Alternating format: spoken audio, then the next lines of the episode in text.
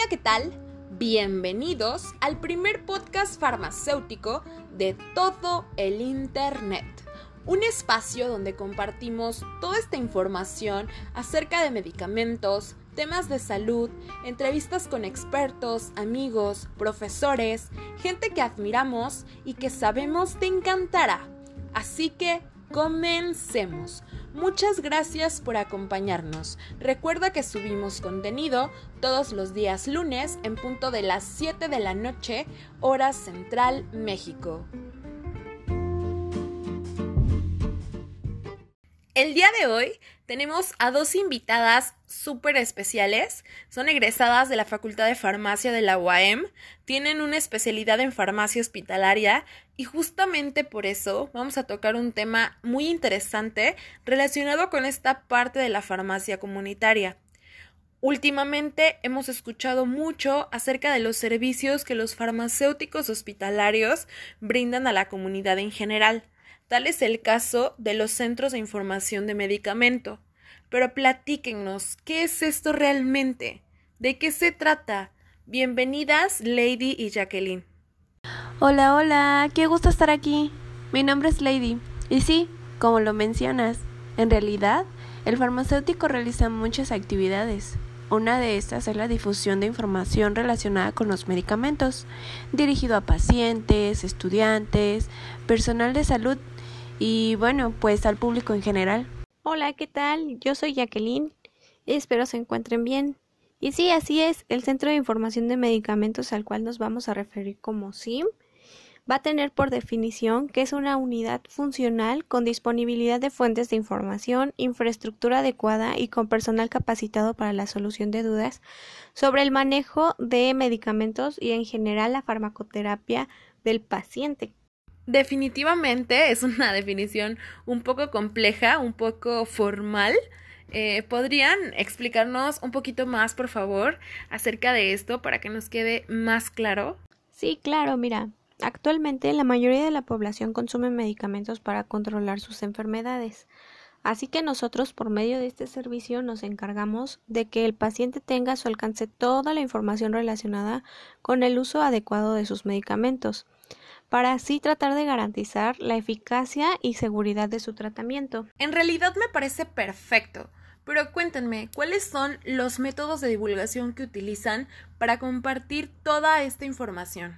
Pues se informa por medio de carteles, trípticos, boletines, entre muchas más herramientas que nos permiten compartir esta información de forma entendible, a través de Internet o puede imprimirse para colocarse en sitios estratégicos para su mayor visualización.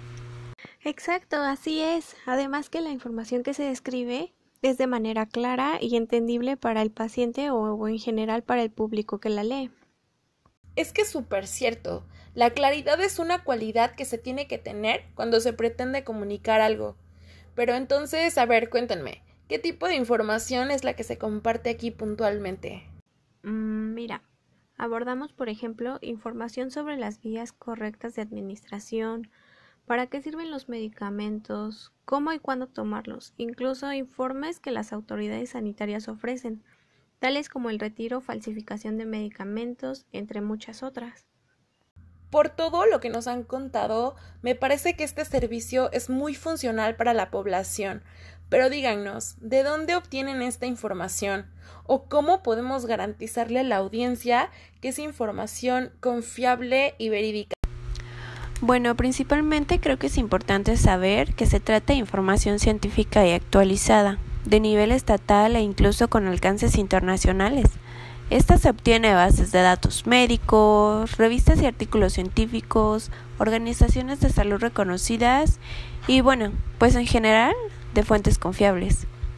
Pueden estar muy seguros de que se trate de información real y pueden ayudar compartiendo esta información a sus amigos, familiares, conocidos.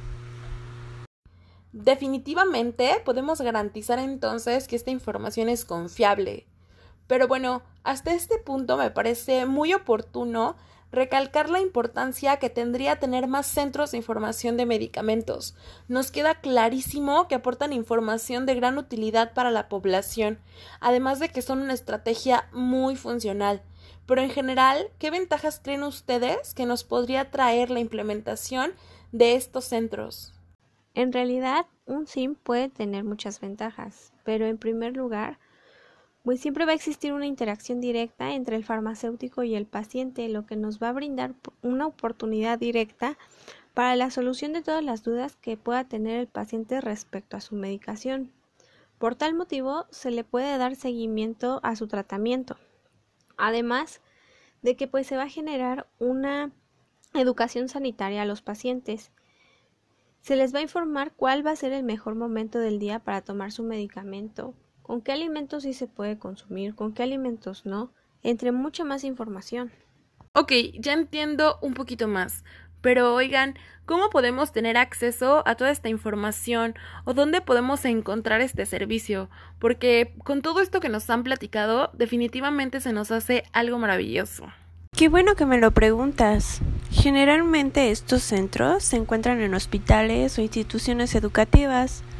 En el caso de la OAM, que cuenta con su Centro de Información de Medicamentos Universitarios llamado CIMU. Aquí el personal capacitado trabaja de manera constante para poder actualizar la información que brinda. Por cierto, el CIMU de la UAM tiene una cuenta en Facebook que puedes seguir tan solo dándole me gusta a la página. En ella van a encontrar todo este tipo de información. Además que por medio de mensajes directos pueden tener una atención personalizada por alguno de los colaboradores del CIMU, que son un grupo de farmacéuticos con la capacidad de orientar a cualquiera que lo requiera sin fines de lucro. Perfecto. De verdad muchas gracias por todo lo que nos vinieron a compartir acerca del SIM. Sin duda será súper relevante para toda nuestra audiencia. También quiero agradecer la participación de Jacqueline y Lady, que fueron las invitadas en esta ocasión. La recomendación del día es seguir esta página en Facebook, la cual encuentran como Simu UAM, así tal cual, Simu UAM, que es donde comparten toda esta información acerca de medicamentos que hemos venido platicando. Recuerden seguirnos en todas nuestras redes sociales y continuar escuchando todo nuestro contenido. Aquí, en el único podcast farmacéutico de todo el Internet. Yo soy Itzel Aguirre y fue un placer estar con ustedes. Hasta la próxima.